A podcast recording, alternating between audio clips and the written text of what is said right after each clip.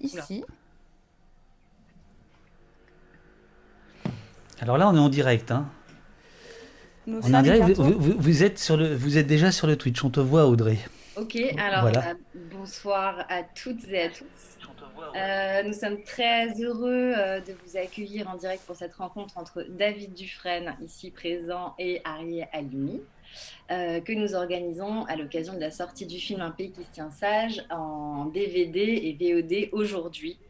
voilà, le film est sorti au cinéma le 30 septembre, après avoir fait une grande tournée d'avant-première et de débat dans toute la France.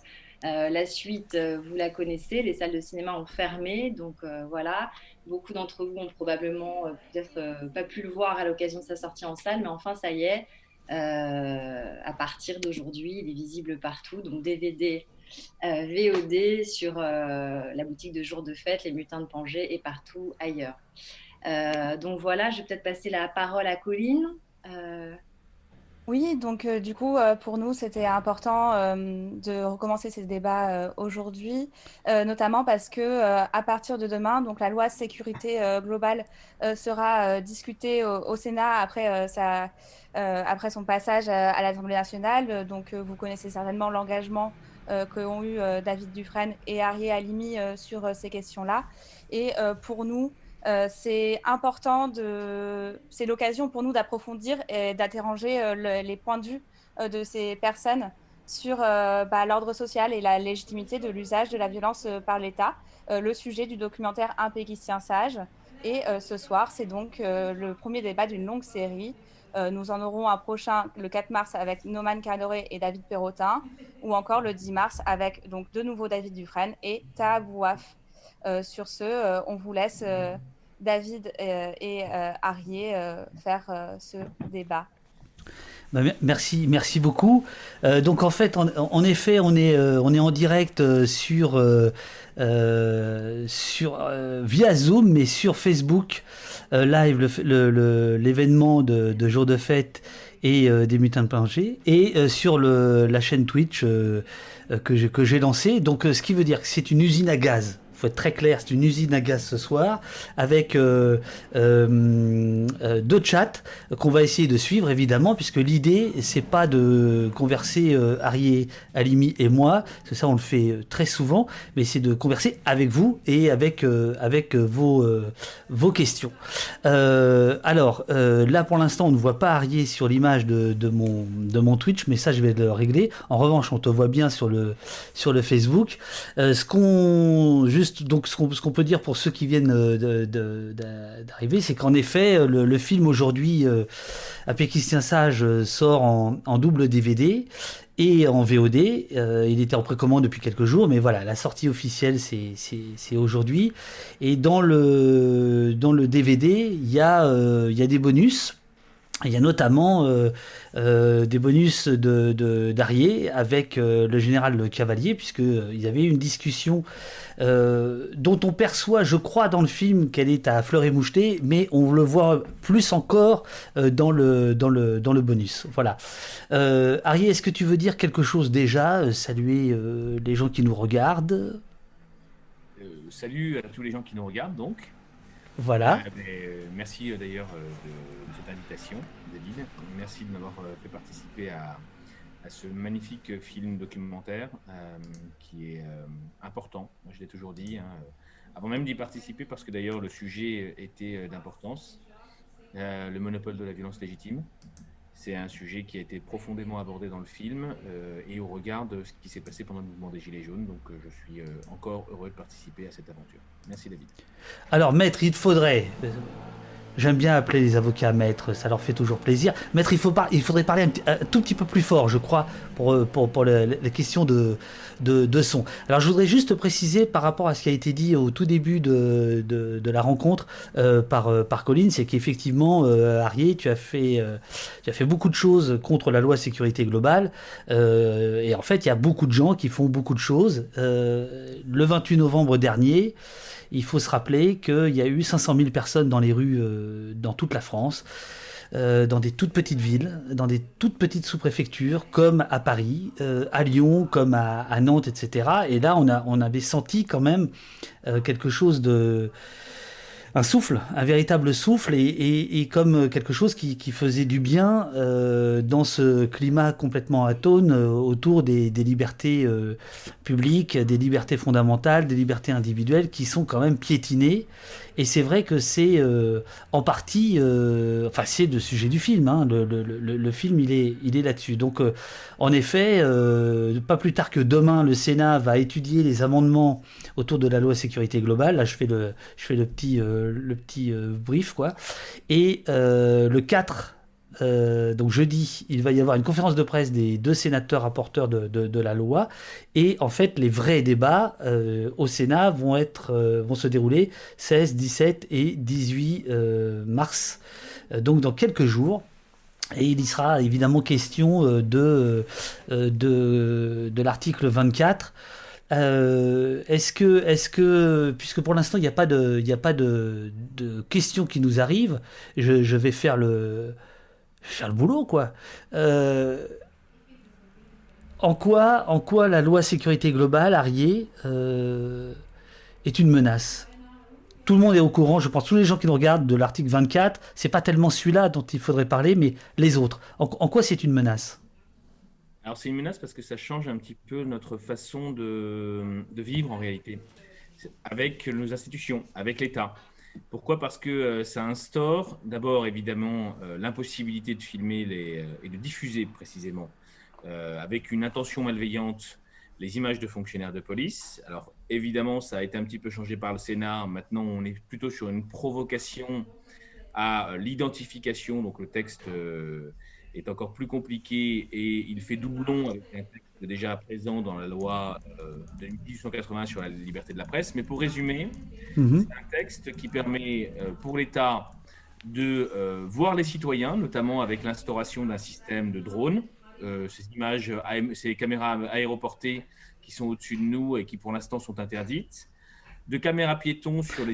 c'est plus que ça. C'est-à-dire que non seulement ces drones sont interdits, mais en réalité ils sont utilisés. C'est-à-dire que ceux qui sont chargés d'appliquer la loi, de faire appliquer la loi, euh, sont dans l'illégalité. Il, faut quand même le dire, notamment la préfecture de police de Paris, euh, qui se fait rappeler à l'ordre par le Conseil d'État, je crois, à deux reprises, pour utilisation de drones en dehors de tout, de tout schéma juridique, on va dire. C'est bien ça.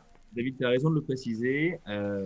ils ne sont plus utilisés a priori hein, aujourd'hui mais parce que, euh, alors même que le Conseil d'État, saisi par euh, la Quadrature du Net et par la Ligue des droits de l'homme, pendant le confinement, avait demandé au Conseil d'État de suspendre le dispositif drone, notamment à Paris, puisque mhm. euh, la préfecture de police de Paris l'utilisait pour... je ne sais pas si vous avez vu ces images de, de personnes qui étaient ailées dans la rue, interpellées par des petits drones au-dessus de leur tête qui leur demandaient de rentrer chez eux et de respecter les règles du confinement avec un haut-parleur. Euh, et, là, le Conseil d'État avait dit stop, vous ne pouvez pas utiliser ces drones tout simplement parce qu'il n'y a pas de euh, garantie fondamentale, à savoir euh, de saisine de la CNIL, de détermination de la durée de détention de ces images, de, protection aussi des lieux privés parce que quand vous voyez ces drones-là, contrairement aux caméras de vidéosurveillance qui sont dans la rue et qui sont fixes et qui sont orientées uniquement sur la rue, eh bien, ces drones euh, ont euh, une, focale qui est très large et elles peuvent même regarder dans les appartements. Elles peuvent filmer les appartements, elles peuvent filmer vos, vies privées, bien évidemment, votre vie publique, mais sans garantie. Le Conseil d'État a suspendu le, système de drones et pourtant, malgré cette suspension, c'est-à-dire une interdiction d'utiliser en réalité ces drones, eh bien, on s'est aperçu que euh, la préfecture de police, le préfet allemand, avait ordonné l'utilisation de ces drones. Ces drones continuaient à être utilisés dans les manifestations pour filmer des militants politiques notamment et pour avoir une visibilité. Et c'est pour ça que la Quadrature du Net a ressaisi une deuxième fois le Conseil d'État pour faire interdire une deuxième fois, comme si on avait eu besoin de euh, d'avertir deux fois un préfet. Et c'est d'ailleurs assez étonnant de savoir qu'un préfet eh bien, ne respecte pas les institutions euh, de la République, notamment le Conseil d'État. Malgré une décision, le préfet eh bien, euh, continue à utiliser ses drones. Mais pour reprendre un petit peu le mécanisme que j'exposais, les drones, qui permettent d'avoir des images et de conserver ces images et d'avoir le visage des, personnes dans la rue, en, haute définition d'ailleurs. Mais également euh, les caméras piétons qui sont sur les, uniformes de policiers. Ce sont des caméras piétons qui, qui, qui, vont, enfin, jusque-là en tout cas, avec, avant qu'on arrive au Sénat, dont les images vont pouvoir être centralisées auprès d'un centre de commandement et utilisées directement par les autorités sans passer par un juge judiciaire, ce qui était le cas auparavant. Ces images vont pouvoir être utilisées pour euh, éventuellement commenter une manifestation.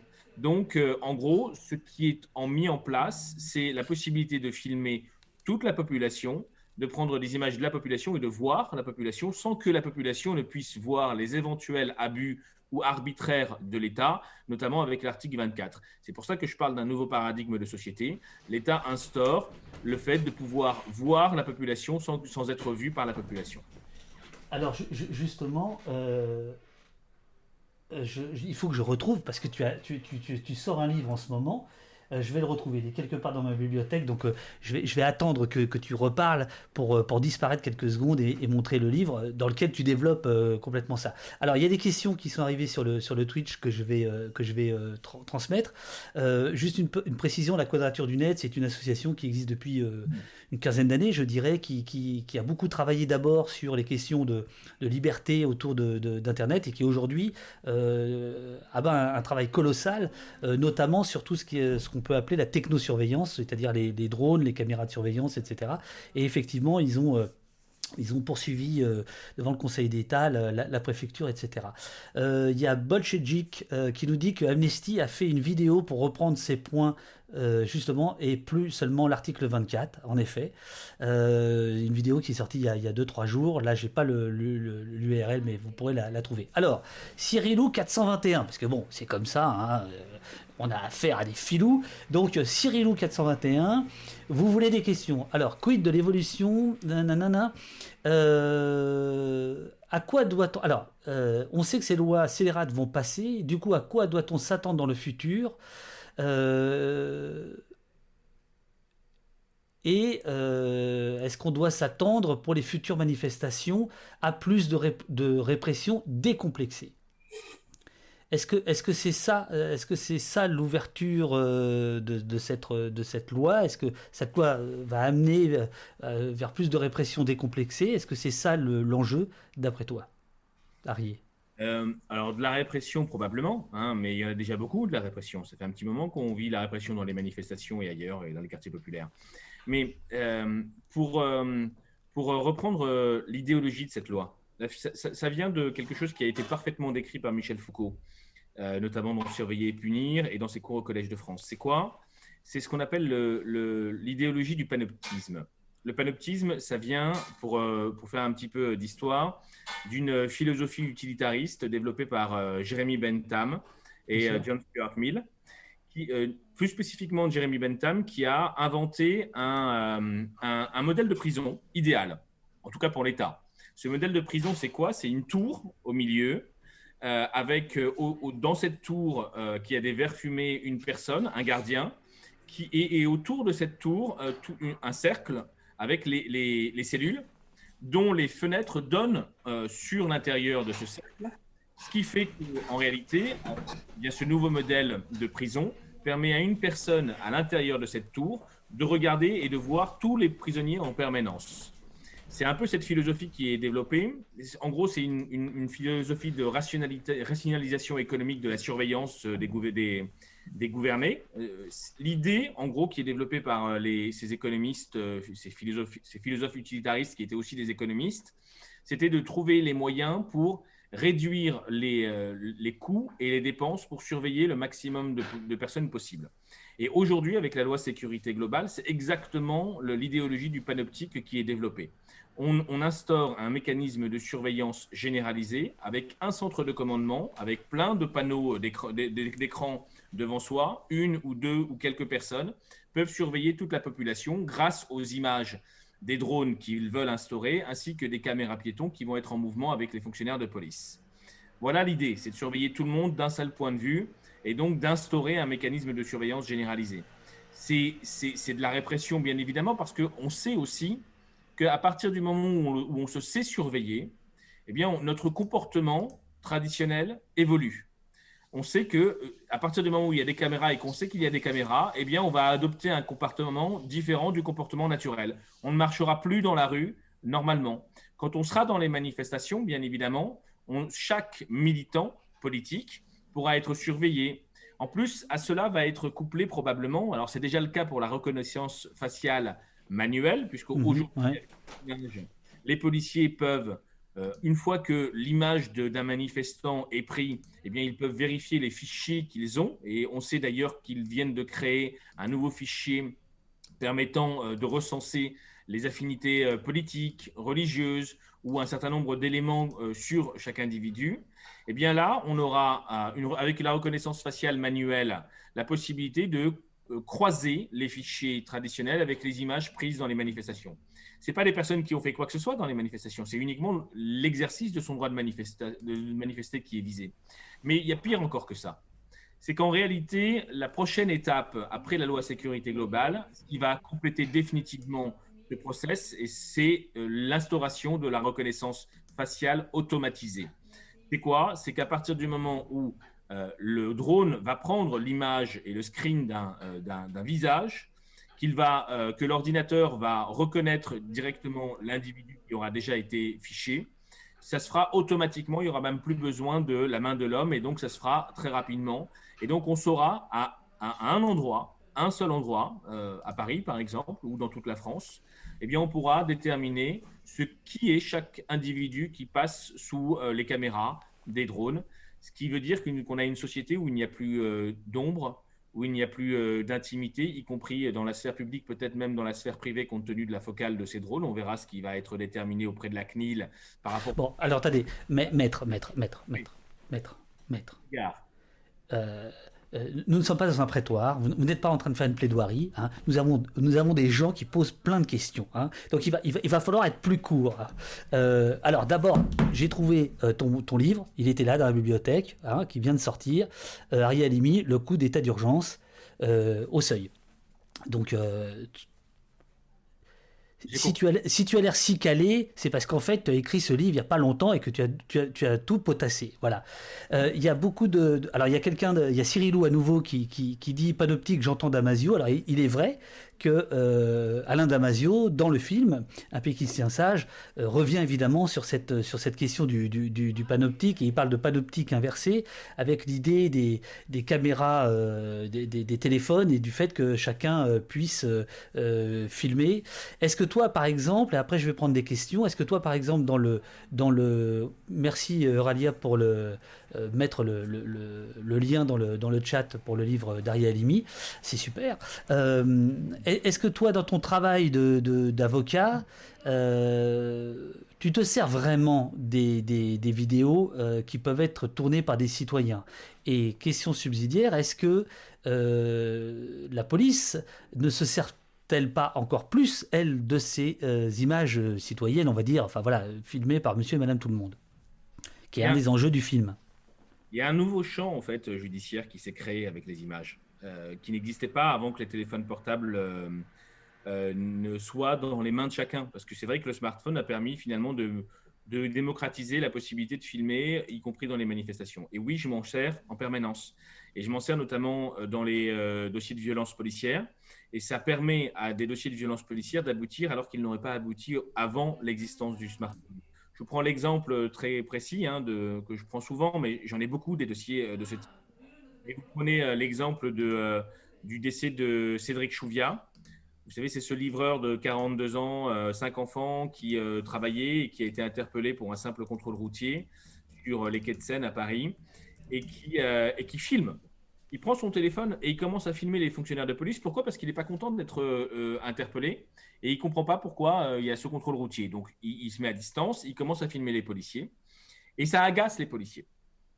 Et euh, les policiers vont se mettre eux-mêmes à le filmer avec un téléphone portable alors même qu'ils ont des caméras piétons sur, mais qu'ils ne mettent pas en marche. Et, donc, et on a aussi les caméras de vidéosurveillance au-dessus. Et puis on a aussi les vidéos prises par les passants. Sauf que, juste pour l'anecdote, euh, au moment où il est mort, la préfecture de police de Paris va communiquer de manière mensongère en disant c'est un simple malaise cardiaque. Cédric Chouvia, euh, ce, livreur, est mort. Euh, bon, c'est malheureux, c'est un simple malaise cardiaque. C'est ce qu'on voit dans les articles de presse dans le Parisien. Et grâce à un appel à témoins qu'on a fait sur Twitter, on a pu obtenir les images des passants qui n'auraient jamais su véritablement que Cédric était mort ou qui n'auraient jamais pu savoir qu'ils pouvaient que leurs images dans leur téléphone portable pouvaient permettre à la résolution euh, d'une affaire judiciaire. Et grâce à ça, on a pu faire démentir la communication mensongère de l'État. Donc oui, on s'en sert complètement et en permanence de ces, euh, de ces, de ces images. Ça a permis de la résolution d'autres dossiers, comme celui de Geneviève Leguet, alors après, euh, oui, c'est un contre-pouvoir hein, euh, véritable. Effectivement, c'est ce qu'on appelle le panoptique inversé, ce, que Damasio appelle le panoptique inversé. Pourquoi? Parce que euh, l'idéal du panoptique, c'est-à-dire pour l'État de voir tout le monde en permanence et de surveiller de manière générale toute la population, eh bien, se retourne un petit peu contre l'État puisque les portables permettent de surveiller les abus de l'État ou de ses représentants. Et c'est d'ailleurs pour ça que l'article 24 est créé. C'est très exactement pour ça que l'article 24 est créé, pour empêcher les personnes, les journalistes, tout citoyen, de filmer l'action des forces de l'ordre, y compris dans les maintiens de l'ordre. C'est une forme d'immunisation judiciaire des représentants de l'État.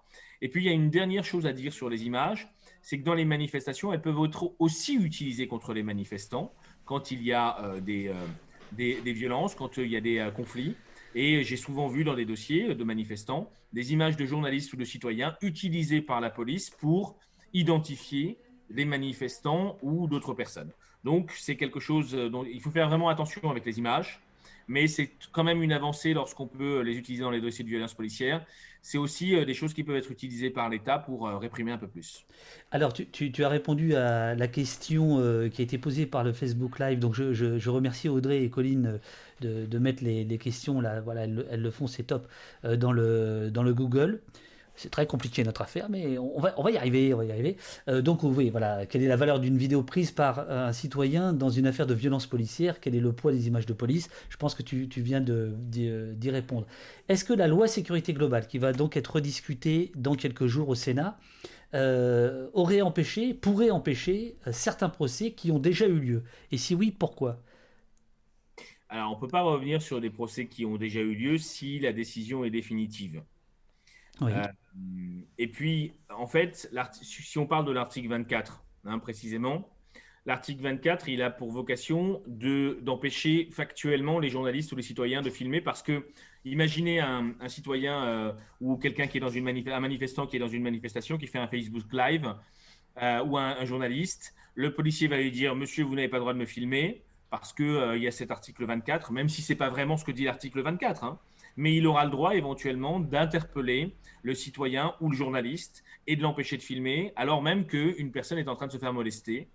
Euh, donc, euh, ça ne va pas remettre en cause les procès qui ont déjà eu lieu, mais ça pourrait empêcher la manifestation de la vérité pour euh, des, prochains, des prochaines violences policières à venir. Comment est-il possible que le Conseil constitutionnel ne rétoque pas cette loi? Alors, je n'ai pas le nom des gens qui posent des questions, mais ils se reconnaîtront. Ça, c'est des questions euh, Facebook. Et après, on va passer à celle de Twitch. Bah, rapidement, le Conseil constitutionnel, il est composé d'anciens présidents, d'anciens euh, hommes politiques, des juristes aussi. Mais il euh, faut bien comprendre que le Conseil constitutionnel, c'est plus un, un organe hybride. Il est à la fois politique et juridique. Et donc, les décisions du Conseil constitutionnel, on l'a vu dans le passé, elles ne sont pas mues que par le droit constitutionnel ou par la Constitution. Il y a aussi une, des considérations politiques. Et il y a des choses qui, peuvent paraître aberrantes. Je vous donne un exemple pendant l'état d'urgence sanitaire. La première euh, saisine du Conseil constitutionnel, c'est-à-dire le Parlement euh, qui va saisir euh, sur une loi qui vient d'être votée le Conseil constitutionnel, il le saisissait sur une loi qui concernait la saisine elle-même du Conseil constitutionnel, c'est-à-dire le délai mmh dans lequel le Conseil constitutionnel devait rendre une décision. Euh, et, cette loi, elle devait normalement être, euh, euh, elle devait respecter un délai de 15 jours avant d'être votée. Le délai de 15 jours organique prévu par la Constitution n'a pas été respecté. Le Conseil constitutionnel eh bien, a dit eh bien, oui, c'est vrai, la, loi constitutionnelle n'a pas été respectée, la Constitution n'a pas été respectée, mais compte tenu des circonstances exceptionnelles, c'est-à-dire la pandémie, eh bien, on peut s'en passer. En gros, le Conseil constitutionnel, à ce moment-là, a dit bah, Je n'ai que faire de la Constitution compte tenu des circonstances politiques. Donc, oui, le Conseil constitutionnel peut très bien dire que l'article 24, la loi sécurité globale, les drones, les vidéosurveillance, également l'accroissement des pouvoirs de la police municipale et de la sécurité privée, c'est un point très important de la loi sécurité globale. Il pourra très bien valider cette loi euh, parce que euh, eh bien, il, y a des considérations politiques, ou bien parce que juridiquement, elles peuvent euh, constitutionnellement être validées aussi. Il y a une question sur Facebook de Johan Massot sur la question de la privatisation et sur la question de, des polices municipales et de tout ça. On a beaucoup parlé hier avec Sarah Massoud, qui est secrétaire nationale du syndicat de la magistrature. Johan ou Johan Massot te demande, nous demande en fait, quid des équivalents de cette loi pour la sécurité globale ailleurs en Europe. Alors je peux répondre sur euh, la question des, caméras, euh, enfin du filmage des policiers. Eh bien, euh, figurez-vous qu'en fait la loi sécurité globale sur ce plan-là, c'est-à-dire l'article 24, on va dire, ça existe depuis des années en Espagne. C'est une loi Bayon qui empêche à peu près dans les mêmes modalités. et d'ailleurs, on s'étonne faudrait pas trop le dire, on s'étonne que les, défenseurs de cette loi euh, ne, disent pas, ben vous savez, en Espagne, ça, a déjà eu lieu. Je pense qu'ils ne le savent pas.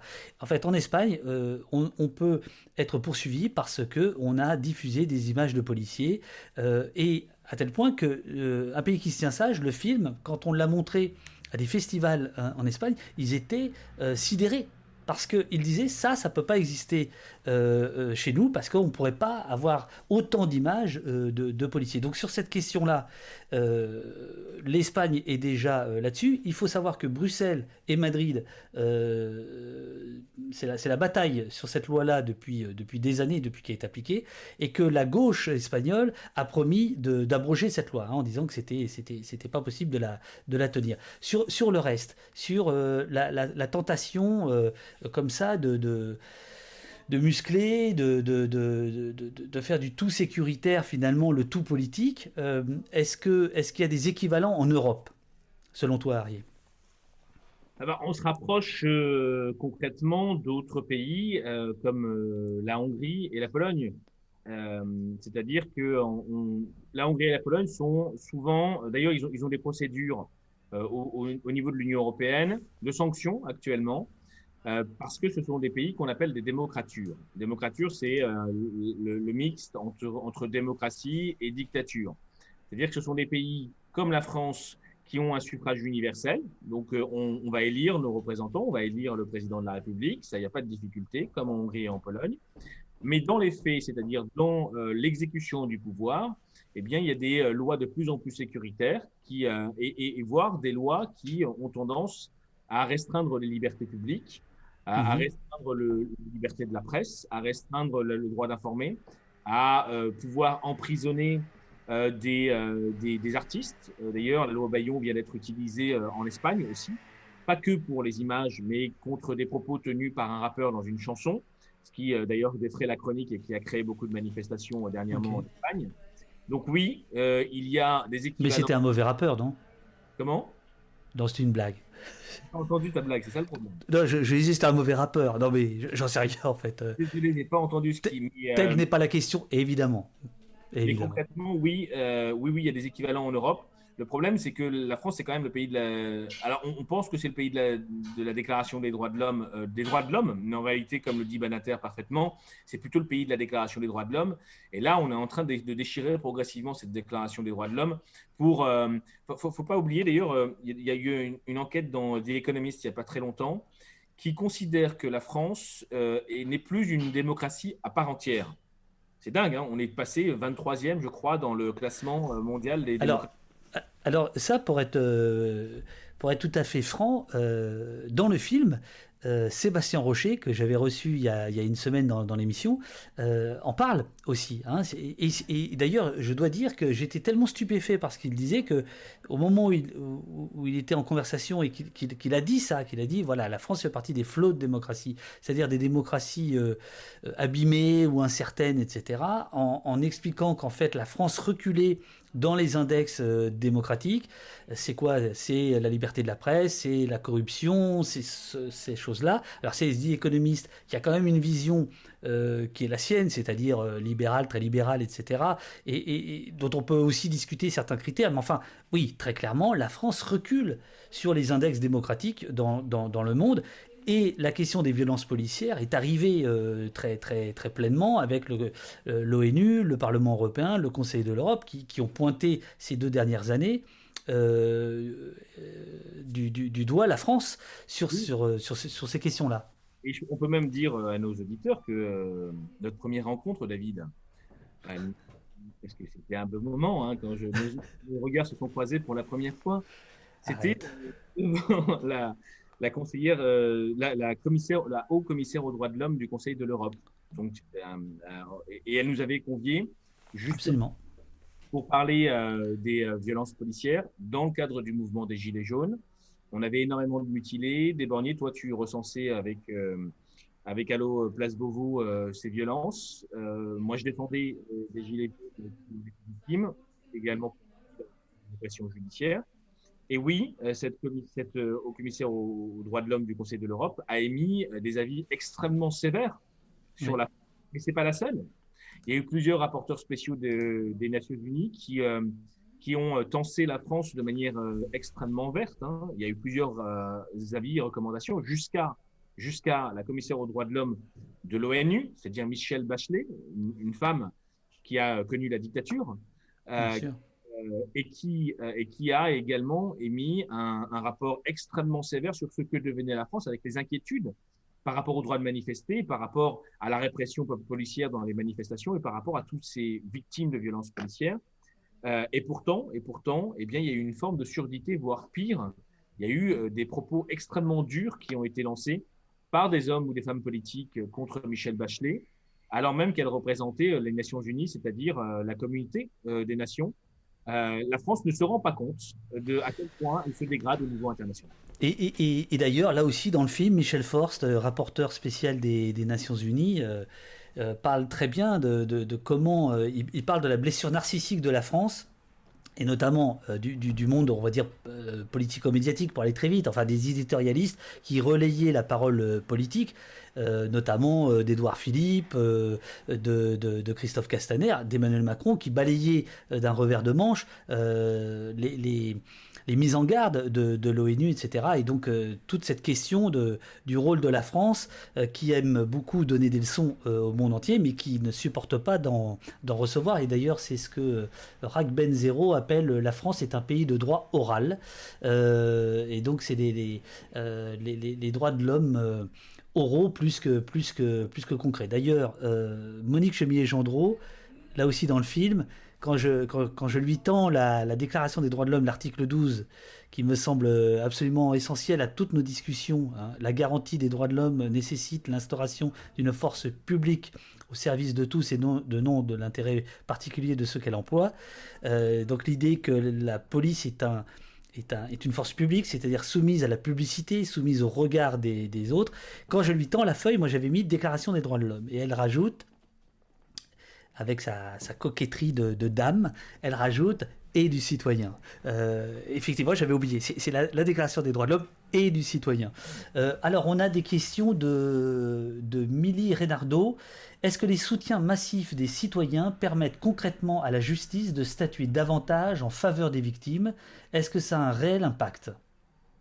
Alors je ne sais pas si, si veut parler de, par rapport à un, procès en particulier, ou si c'est euh, globalement, est-ce que tu penses que les, que les, les, les, les rassemblements, les, manifestations euh, importantes ont un rôle, ou est-ce que tout ça c'est un peu éteint et que le, le, le, rapport de force s'établit ailleurs? Non, moi je pense qu'il y a une conjonction d'éléments. Et que euh, faire du droit tout seul, ça suffit pas c'est-à-dire de militer euh, pour, euh, enfin de, de, de, poursuivre euh, et de déposer des plaintes tout seul, ça ne suffit pas. Mhm. Que faire des médias tout seul, ça ne suffit pas non plus. Que faire des manifestations tout seul, ça ne suffit pas non plus. Qu'il faut les trois à la fois. Et que quand on a une conjonction entre la mobilisation sociale sur les violences policières, contre les violences policières, bien évidemment, mhm, mhm. les, les, médias, parce qu'il faut qu'on aille porter la bonne parole. on a une masse de population qui ne sait pas. Et je vais même vous dire, euh, ceux qui nous écoutent, on n'est pas beaucoup à savoir en réalité. il y a, évidemment, ça a franchi un petit peu le plafond de verre ces dernières années, parce qu'on on est de plus en plus à, à parler de ces questions, parce qu'il y a ton film, euh, qui est, à mon avis, euh, essentiel dans, euh, la, prise en considération pour le plus grand nombre de citoyens qui ne sont pas habitués à écouter ces choses. Donc, il, faut aller il faut aller sur le plateau télé. Il faut pas. on, nous reproche souvent de, de, faire du média on, nous dit que c'est pas noble. Euh, quand, on est, quand on est militant, on ne devrait pas faire du plateau de télé, on ne devrait pas aller sur, BFM, on ne devrait pas aller. Euh, Alors là, il, faut, il faut être un tout petit peu transparent. C'est vrai qu'en ce moment, euh, là, je me fais l'avocat du diable et face à un avocat, c'est toujours un plaisir. Il y a effectivement un, débat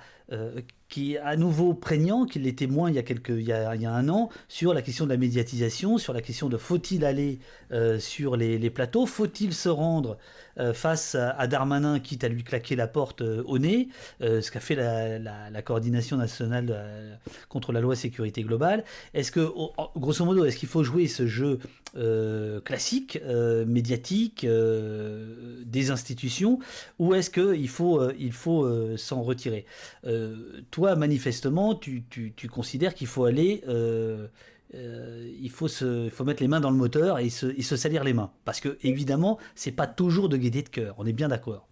Ah bah non, aller sur BFM pour euh, se, confronter à un syndicaliste de police euh, qui souvent raconte n'importe quoi, pas toujours, hein. il, y a, des syndicalistes qui disent des choses intéressantes, mais euh, souvent, dans les débats, comme ils savent qu'ils sont regardés par la population, ils vont raconter n'importe quoi pour, euh, pour essayer de gagner le débat. Donc, ce n'est pas forcément très utile, mais on aura quand même quelques personnes qui auront regardé. Et je pense que oui, c'est important d'aller sur les plateaux télé pour débattre de la question, pour faire comprendre aux personnes que c'est une véritable problématique qui n'est pas qu'individuelle, mais qui est institutionnelle et que c'est nos institutions qui sont en train de dépérir et qu'il y a derrière chaque violence policière, il y a des victimes avec des familles qui sont en train de, euh, qui, enfin, qui, ont perdu leur vie, quand on perd son œil euh, ou quand on perd sa main ou quand on est fracassé lors d'une manifestation, qu'on a des répercussions et des syndromes post-traumatiques, qu'on peut plus travailler parce qu'on est plombier ou parce qu'on a un métier qui nous permet plus de travailler, parce qu'on a une famille qui à, nourrir et qu'on peut plus. Donc là, par exemple, tu parles de tu, tu parles de Sébastien, Sébastien, ah, qui, qui, qui, qui, est dans le film, qui est, qui est la scène finale, qui est un qui est un plombier qui aujourd'hui ne peut plus exercer son son métier parce que parce qu'il a été mutilé, parce qu'en fait il a perdu son outil de travail. Voilà, il, a, il, a, perdu une main. Quoi. Bien mm. sûr, il faut faire ce travail d'aide aux familles et aux victimes. Il faut les assister et les aider en permanence. Mais je pense que il faut aussi faire le travail de plaidoyer auprès de la population dans les médias. Et bien évidemment, il faut aussi euh, faire avancer cette prise de conscience, parce que tout ça, c'est que de la prise de conscience en réalité, y compris auprès des juges. Parce que je vous assure qu'il y a 15 ans, les juges, les violences policières, ils ne savaient pas ce que c'était ou bien ils voulaient pas l'entendre. Et surtout que c'est quelque chose d'extrêmement crispant dans euh, l'institution judiciaire de pouvoir accuser l'outil de la justice, c'est-à-dire les policiers. Donc oui, cette prise de conscience, elle est en train d'advenir parce qu'il y a un travail conjugué de d'organisation qui milite contre les violences policières, de, de prise de parole dans les médias, de coordination, de mobilisation sociale, de films qui vont euh, qui vont euh, qui vont au César et, qui ont des prix et donc ils sont vus par le plus grand nombre. Mais c'est ça qui est important.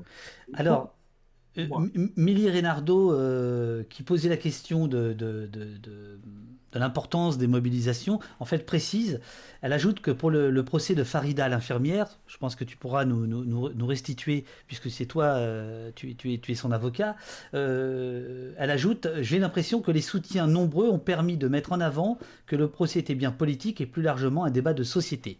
Est-ce que ça a été ton sentiment Et est-ce que c'est un bon exemple, par exemple de... ah, sentiment, c'était l'objectif. Euh, faire de la défense politique, euh, ça c'est pas faire de la défense de rupture comme à l'époque où on niait l'existence du tribunal. Aujourd'hui, la défense politique, c'est aller avec une victime de la répression. Farida est une victime de la répression policière. C'est une infirmière qui a travaillé pendant le Covid, euh, qui a travaillé plus que énormément, qui a été contaminée, qui a contaminé des gens et euh, qui est défendu dans, descendu dans la rue pour euh, militer et pour manifester contre, euh, contre, cette, contre cette précarisation de l'hôpital. Elle est violentée, on le voit, il y a des images, il y a une guerre d'images qui se met en position. Il y a vraiment une guerre d'images qui se met en place. Les premières images qu'on voit, c'est elle tirée par les cheveux par des fonctionnaires de police. Évidemment, ça choque l'opinion publique. Derrière, il y a d'autres images qui sortent. Cette guerre d'images se met en place. C'est l'image d'elle en train de jeter des morceaux de bitume sur les fonctionnaires de police en faisant des doigts d'honneur. Et évidemment, cette guerre, elle va se poursuivre devant le tribunal, avec des policiers qui vont venir et qui vont raconter leur sauce et elle qui va raconter aussi ce qu'elle a vécu et ce qu'elle a vécu avant même d'être en manifestation. Et quand il y a des gens devant le tribunal, bien évidemment que ça aide, parce qu'il y a des journalistes qui voient ça. Et les journalistes, ils, sentent la température. Donc leur rendu aux journalistes, ce qu'ils vont transmettre dans leurs articles ou dans leurs caméras, eh bien, ils vont être influencés par la mobilisation en faveur de la personne qui est, euh, qui est devant le tribunal. Donc, je pense que oui, Émilie, c'est extrêmement important qu'il y ait à chaque fois des mobilisations. Euh, pour ces types procès-là. Alors, je vais essayer de, prendre d'autres questions. Là, je, passe sur, euh, Twitch. Euh, donc, il y a Cyrilou qui nous dit Pas que sur les plateaux, franchement, de vous croiser en manif et là, il parle des avocats. Certains en robe d'avocat ou autres parmi les gilets jaunes et simples citoyens, ça fait du bien. Euh, Valka, elle, Valka qui nous regarde souvent euh, depuis euh, sa bonne ville de Nantes, dit Il me semble quand même qu'il faut nuancer les choses un peu sur les médias. Il est surtout reproché de se rendre dans des espaces médiatiques, pas que télévision, où les dés sont pipés. Donc il y a aussi cette question-là, c'est-à-dire, euh, tu as un peu répondu par rapport à, par rapport à BFM, etc. à titre personnel, moi je ne vais pas, mais je n'ai, je n'ai pas du tout ta responsabilité, moi je ne vais jamais sur les plateaux télé des chaînes d'infos. il, peut il, peut je, je, vais te donner la parole. attends. Oui, mais je la prends, moi. allez-y, maître, allez-y. Non, mais je plaisante. Je. Non, non, non, non. Euh, mais, c'est l'occasion de, l'expliquer. C'est parce que là, je suis d'accord avec Valka. Je, pense que aller euh, être, invité, en réalité, c'est aller vraiment sur le terrain et, être dans un dispositif qui, t'échappe complètement. Autant répondre euh, en manifestation à, un reporter de, la même chaîne, je, trouve qu'il y a c'est faisable. Aller sur un plateau de BFM, c'est effectivement déjà euh, oui, accepter quand même euh, un, jeu qui est euh, dont je suis pas certain qu'on en sorte gagnant. Mais je comprends tout à fait qu'on le fasse. Je, je veux dire, je, voilà, et, c'est un débat, c'est un débat qui est, et, c'est un débat euh, qui se pose aussi euh, d'une certaine manière dans, dans, dans le film, hein, c'est-à-dire euh, cette question de la visibilisation des, des, des, des violences policières, jusqu'où jusqu'où il faut aller, jusqu'où il faut, à, quel moment il faut s'arrêter, etc. C'est tout, tout ça n'est pas n'est pas si simple.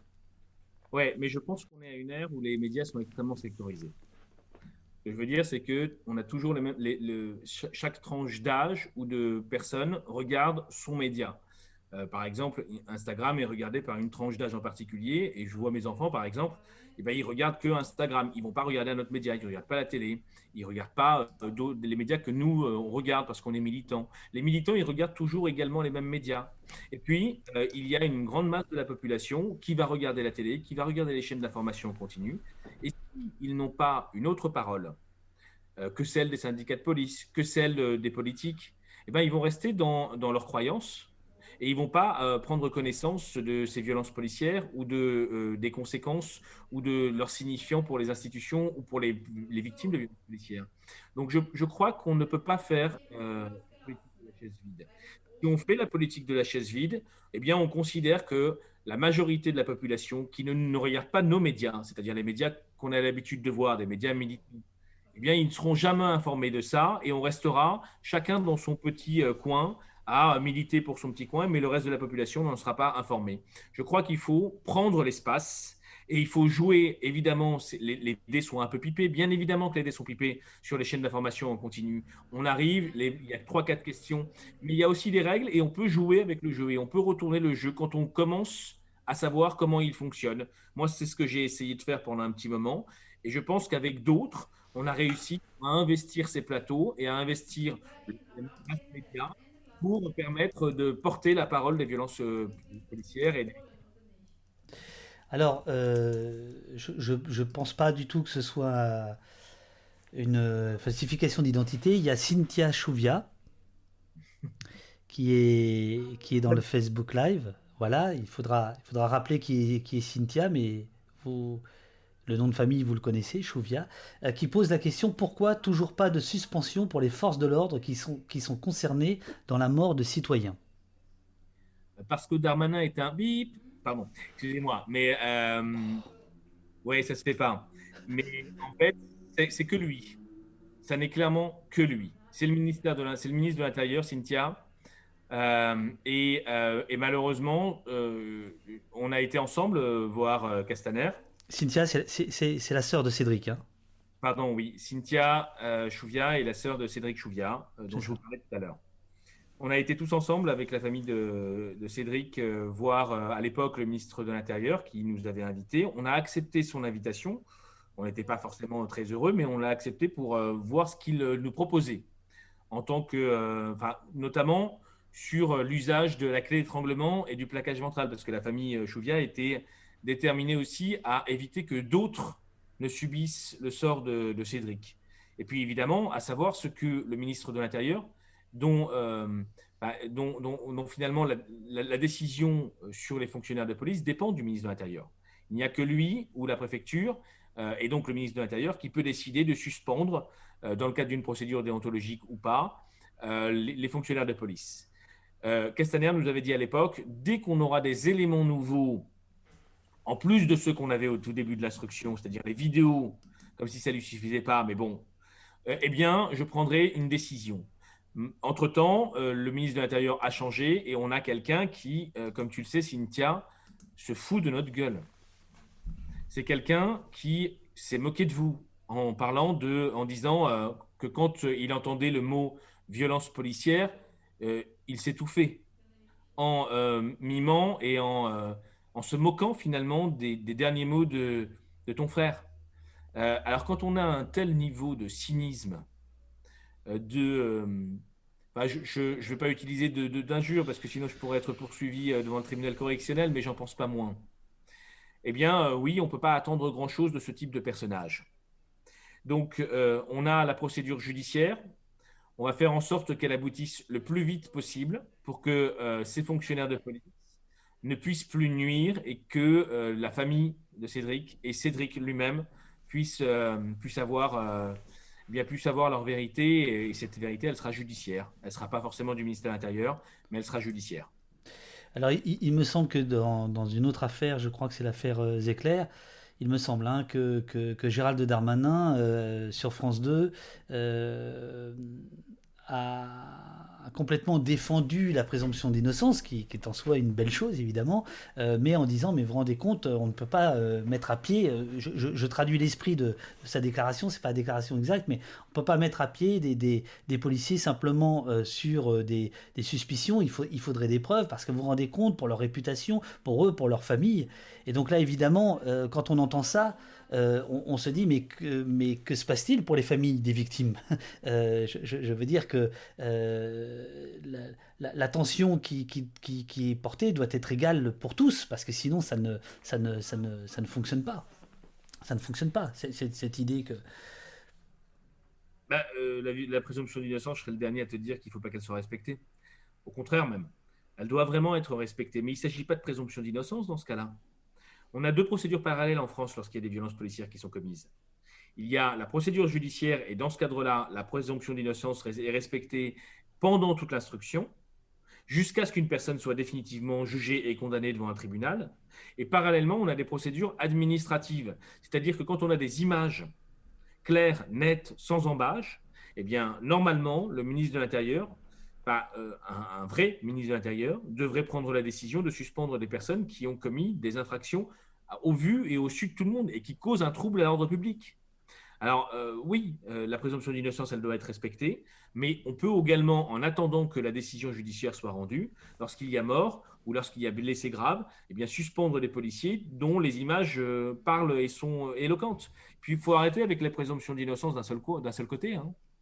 parce que on l'entend lorsque ce sont des hommes politiques qui sont euh, poursuivis par tout le pouvoir politique, sur tous les plateaux, on nous dit présomption d'innocence, attendons que l'enquête se termine, présomption d'innocence.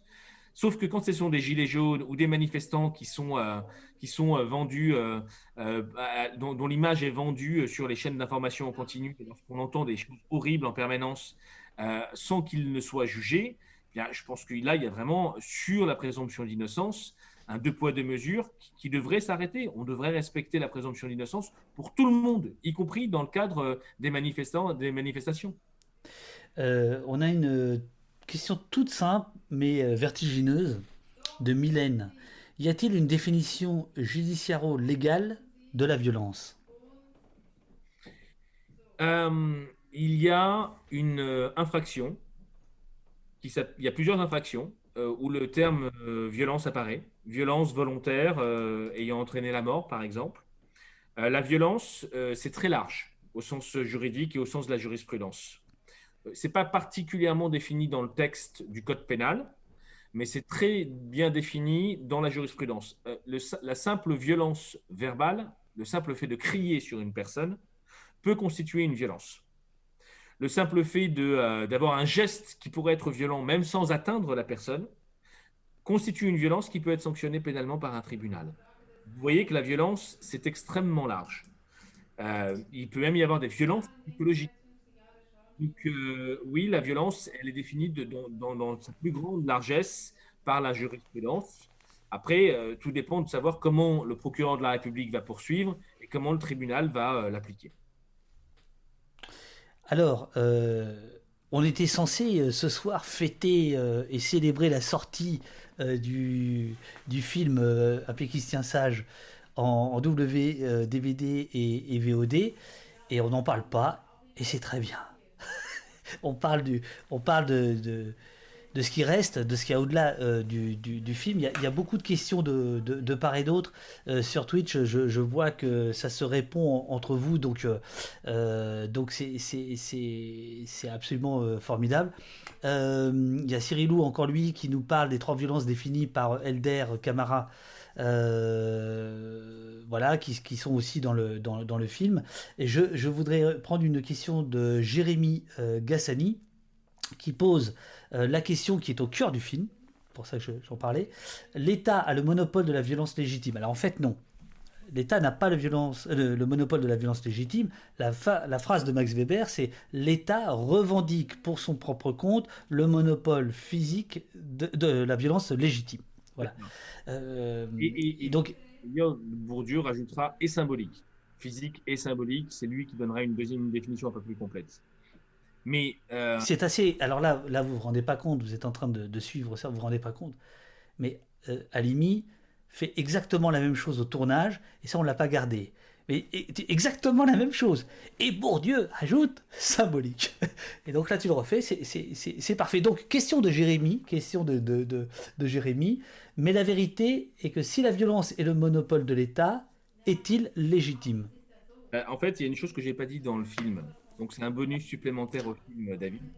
D'ailleurs, quand tu t'en es parlé après, tu m'as dit pourquoi tu l'as pas dit pendant le tournage euh, En fait, je vais, je vais faire une grande révélation. Juridiquement, euh, l'État n'a pas le monopole de la violence légitime. Pas du tout. Il n'y a pas de monopole de la violence légitime dans le code pénal. Euh, en fait, effectivement, euh, Weber, c'est un sociologue. Et c'est un sociologue des États. Donc il dit, voilà, moi j'analyse les différents États. C'est lors d'une conférence qui a été retranscrite où il parle des différents États. Et il dit, ce que je vois de, de, de commun à la plupart des États que j'étudie, ça, euh, je crois que c'était il y a 101 ans, euh, ou, ou 101 ans, voilà, il me semble. exactement. Et ce que je vois en 1919. Comme, comme point commun à tous les États que j'étudie en tant que sociologue, c'est qu'ils se revendiquent euh, un monopole sur cette violence, la violence sur les citoyens, cette violence légitime. Mais nous, moi, je suis avocat en France, je prends un code pénal, j'ouvre mon code pénal et je cherche s'il y a un monopole de la violence légitime et, je n'en trouve pas je suis un petit peu, enfin, je vais un peu loin. Il y a, un cas, un cas où euh, même euh, sans condition véritable, euh, un gendarme peut tirer sur une personne, c'est sur un fuyard. Mais c'est le seul cas du code pénal. En réalité, en réalité, les policiers n'ont pas le droit, sans condition stricte, d'utiliser la violence. Ces conditions strictes, c'est quoi? C'est l'absolue nécessité ou la proportionnalité. La nécessité, c'est qu'ils sont dans l'obligation d'utiliser soit la force, soit les armes. Euh, la proportionnalité, c'est qu'évidemment, euh, cette, euh, cette arme ou l'usage de cette force doit être proportionnel à la force qui est utilisée contre soi. Mais ça veut dire quoi quand on y réfléchit deux secondes? Eh ben, Quand on voit que en fait, les conditions d'usage de, la force ou des armes par l'État et donc par ce représentant, c'est exactement les mêmes conditions que la légitime défense, on se rend compte qu'en fait, euh, l'État, il n'a pas, il n'a juste le droit d'utiliser la violence quand ses représentants sont en légitime défense. C'est tout, point. Et, quand on y réfléchit, ça veut dire que les citoyens ont très exactement le même droit, c'est-à-dire d'user de la violence lorsqu'ils sont en état de légitime défense avec une nécessité, une proportionnalité. Donc on doit vraiment revenir sur euh, cette phrase que beaucoup de politiques utilisent, notamment quand euh, il y a des, euh, violences policières, qui consistent à dire que, mais oui, mais les policiers, ils ont, le droit d'user la violence. Enfin, cette interpellation, bah, elle devait être faite. Non, c'est pas vrai. Il n'y a pas de monopole de la violence légitime juridiquement parlant. Et c'est juste une, légende urbaine qui est véhiculée par une mauvaise compréhension d'un grand sociologue, certes, mais qui n'a strictement rien à voir avec le droit français. Alors, je, profite euh, qu'il y ait une question euh, sur, le, sur, le, sur le film pour, euh, pour prendre la parole de deux secondes. C'est Patrick Chapuis. Bravo, merci. Bon, ok. un pays qui se sage, est-ce un film ou un documentaire selon vous? Quelle différence? Alors, les choses sont très simples. C'est qu'en fait, le, quand, le, quand le cinéma naît, 90% de la production cinématographique est documentaire. Les Frères Lumière, euh, l'entrée en gare de la Ciotat, c'est documentaire. La sortie de l'usine des Frères Lumière à Lyon, c'est documentaire. C'est pas du tout de, la fiction. En fait, l'idée que le cinéma ne serait que fiction, en fait, c'est devenu, euh, euh, c'est apparu au fil, au fil des, décennies. Mais au départ, en réalité, le cinéma, il est documentaire. Donc en fait, il y a la, distinction, c'est fiction, documentaire, mais c'est pas film. Donc voilà, ça c'est la première euh, réponse. Et alors la, deuxième euh, question, euh, pourquoi n'avoir pas présenté les intervenants lorsqu'ils parlaient à l'écran, mais seulement à la fin?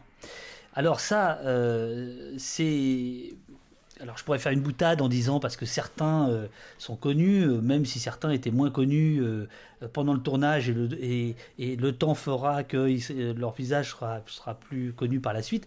mais en fait, la, première raison, c'est de, en abolissant artificiellement les hiérarchies sociales, c'est-à-dire en ne vous disant pas, bah lui il est avocat, lui il est cariste, elle, elle est historienne, lui, il est policier, en, faisant en sorte qu'il n'y ait ni nom ni fonction, c'était l'idée de dire une voix vaut une voix. Euh, l'idée de dire euh, on peut écouter ce qui, ce qui, on doit écouter la parole, le sens de la parole avant même de se demander qui aimait cette parole. Ensuite, il y a la question de de ses propres préjugés. On a tous nos préjugés. S'il y a écrit avocat, on sait que c'est un menteur. S'il y a écrit euh, policier, euh, on, se fait une idée avant même qu'il parle. Historien également, euh, travailleuse sociale, par exemple Mélanie, etc.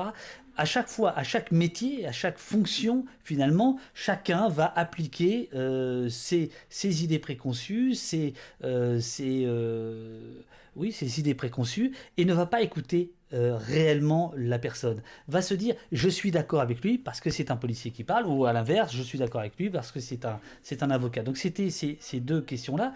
Et ensuite, il y en a une troisième, c'était l'idée finalement de se dire, dans une salle de cinéma, euh, on est le plus dur effet, c'est-à-dire qu'on est dans la salle de cinéma, on peut se concentré, on, ne détourne pas le regard, on n'a pas de notification, on n'a pas de, de, choses comme ça.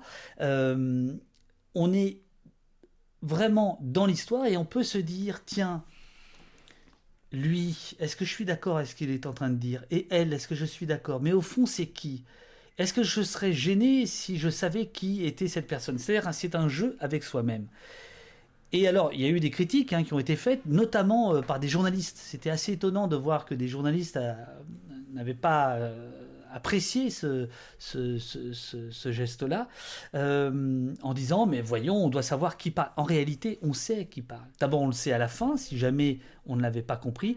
Et je pense que pour la moitié des, protagonistes dans le film, Ariel Imi, peut-être pas ce soir, mais dans le film, il parle comme un avocat parle. Les policiers parlent d'une certaine manière comme on s'attend à ce que des policiers parlent. Tahabouaf parle comme on imagine euh, qu'un jeune intrépide vidéaste parle. Euh, et puis il y a ceux dont le visage dit qui ils sont, parce qu'ils n'ont plus d'œil, ou le, corps, parce qu'ils n'ont plus de main. Donc est-ce bien utile de dire que ce sont des mutilés, etc. Donc c'est aussi une façon d'être en rupture euh, aussi par rapport à, l'écriture euh, télévisuelle. Donc ça, on pourrait en parler pendant, pendant longtemps. Et c'est là où je rejoins votre première, toute première question, c'est qu'en fait, le distinguo, il est, il est plus entre euh, documentaire et actualité, entre documentaire et reportage, où là, à mon avis, la frontière peut sembler parfois euh, ténue, mais en fait, elle est, elle est gigantesque. Et de ne pas donner la fonction et le nom des protagonistes, c'est une façon aussi de mettre à distance cette écriture télévisuelle qui, à mon sens, euh, ne nous permet pas finalement de comprendre mieux le monde, euh, mais simplement de, l'étiqueter. Voilà, c'était rapidement la, petite réponse. Alors, il faut que j'aille chercher maintenant une autre question, parce que c'est bien gentil de parler comme ça. Euh, donc là, oh là là, où est-ce que j'ai des questions? Alors, je vais regarder dans le dans le, euh, dans le chat. Euh, attendez, attendez, attendez, attendez. C'est un choix artistique original, merci beaucoup. Euh, Cyril 421, euh, très en ce soir. En même temps, la frontière entre réel et science-fiction en ce moment semble fondre.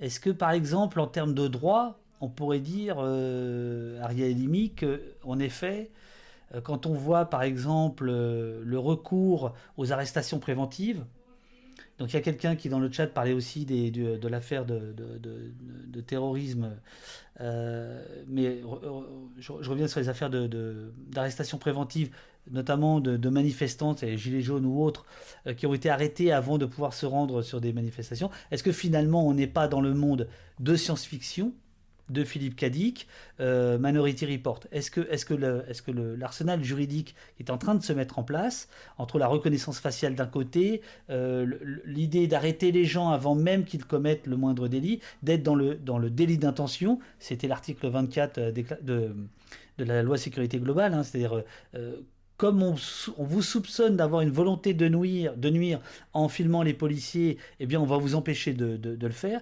Est-ce que euh, c'est un abus de langage de dire on rentre dans, un monde de science-fiction euh, ou pas? Euh, ben, la science-fiction, c'était la science-fiction qu'on a, qu'on a regardé dans les films il y a plusieurs décennies déjà. Et effectivement, Minority Report, ça date déjà.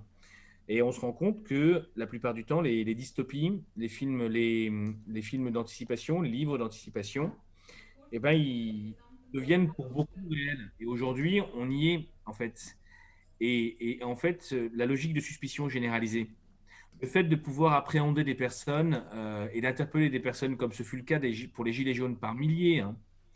il y a des milliers de personnes qui, pendant le mouvement des Gilets jaunes, ont été interpellées simplement parce qu'ils se rendaient en manifestation. Même dans les gares, si vous vous souvenez, à Bordeaux, il y avait des, euh, euh, il y avait des contrôles et des personnes qui se faisaient interpeller avec des trains vides et qui partaient vers Paris parce que tous les manifestants qui avaient réservé leur place pour partir à Paris avaient été interpellés sur le quai de la gare. Sans avoir rien fait d'autre que quelquefois d'avoir un gilet jaune, c'est-à-dire un, ustensile qui est obligatoire dans les voitures, il hein, ne faut pas l'oublier, euh, dans, dans leur sac. Donc, euh, ouais, enfin, euh, et, mais bien sûr que la, logique de suspicion et euh, le fait de, sanctionner des personnes simplement pour des intentions bien avant qu'ils n'aient commis un acte, on y est, mais on y est depuis très longtemps. Hein. Ça a commencé avec la logique antiterroriste. Ça a commencé bien avant, même.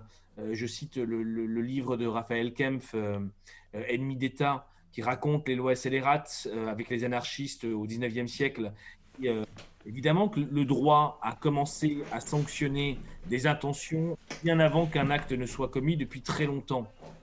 Mais là, on est. Euh, voilà. Voilà, il est là. Il est là. Son petit livre rouge derrière lui. On ne le voit pas très bien. Ah, pardon. Euh, c'est un très, un très très bon livre que je, qui, qui, qui permet vraiment de comprendre que ce que nous vivons aujourd'hui, c'était déjà en œuvre au 19e siècle. Et oui, bien évidemment, euh, le, le, fait de sanctionner un acte bien avant qu'il ne soit commis, bien avant que l'intention même ne commence à naître dans l'esprit de l'individu, nous y sommes pleinement et de manière massive. Pendant le mouvement des Gilets jaunes, c'est ce qui s'est passé. Et ce que l'on veut faire aujourd'hui, c'est même d'empêcher ce qui montre ça. Mmh les journalistes ou les citoyens qui montrent ces interpellations massives c'est-à-dire qu'on ne veut même pas simplement sanctionner de manière préventive. On veut empêcher les gens qui montrent ces interpellations préventives qui sont illégales. Donc oui, on est dans, une, on est dans, la science-fiction depuis très très longtemps. La question, c'est jusqu'où on va aller. C'est vraiment la question. Parce que on a dépassé toutes les bornes que nous puissions, que nous, pouvait imaginer euh, comme des limites indépassables en termes de, en termes de droit pénal, en termes de liberté publique, en termes de, droit aujourd'hui en France. Donc la vraie question, c'est jusqu'où on va aller? Alors Jérémy, euh, qui nous parlait tout à l'heure, euh, vient de préciser, donc je pense que c'est un policier en fait, euh, puisqu'il nous dit en 1998, à l'école nationale de police de Fosse-sur-Mer, on nous sérinait que l'on devait être exemplaire, que nos actes dans la vie privée comme professionnelle, nous devions être exemplaires et les peines étaient donc exemplaires. Ça s'est vérifié à l'époque dans mon cas, dit-il. Je pense que ça a changé aujourd'hui. Est-ce que euh, Jérémy se fait euh, une idée de, ce que a pu être la police il y a 20 ans, qui, aurait été plus exemplaire qu'aujourd'hui? Quand on euh, relit le travail, par exemple, de Maurice Rachfus, qui a pendant des années euh, tenu le bulletin que fait la police, euh, qui était une succession finalement de, signalements. Hein. Euh, est-ce qu'on est qu'on peut penser que la police était mieux tenue avant ou pas? Jérémy Gassini euh, donc sur Facebook, nous semble dire que oui. Est-ce que toi, euh, en tant qu'avocat, euh, tu t'occupes des questions de, violence policière Tu défends aussi, je crois, des, policiers. Est-ce que tu, sens qu'il y a une différence par rapport à ça Voilà, sur la question d'exemplarité des, forces de l'ordre? C'est complexe. c'est complexe, mais la première chose que je dois dire, c'est que je pense, en termes humains, un policier qui rentre dans la police, il n'a pas forcément, il a, envie de défendre le public, il a envie de défendre la veuve et l'orphelin. Hein. Comme un avocat qui devient avocat aussi, euh, il ne s'imagine pas fiscaliste, en fait. Et puis comme un... Oh, oh, oh, oh alors là, permettez-moi d'en douter, maître. Bon, et, puis euh, les journalistes, euh, bon, bah, n'en parlons pas. mais... mais non, ce sont, je pense que ce sont des beaux métiers sur, sur le papier. Euh, parce que quand euh, les policiers sont formés, il y a déjà des choses qui vont leur être enseignées.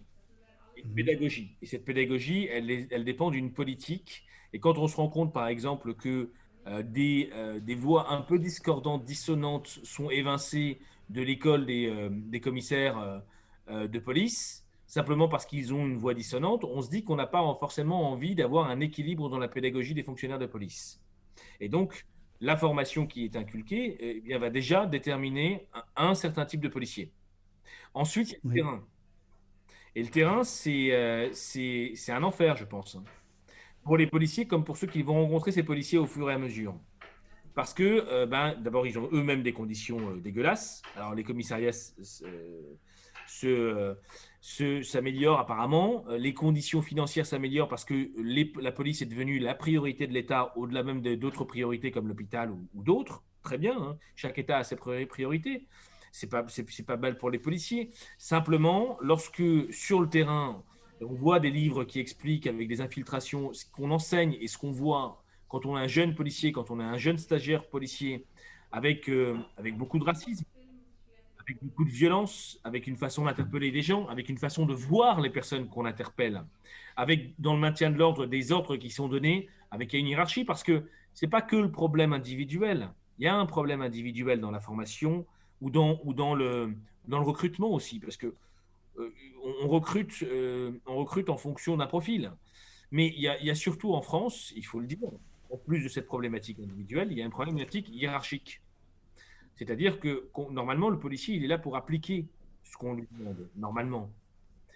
Euh, et quand il y a des instructions de violence, vous savez, Rémi Fraisse, dont je m'occupe de sa famille depuis 2014. Euh, à l'époque, un préfet ou un directeur de cabinet.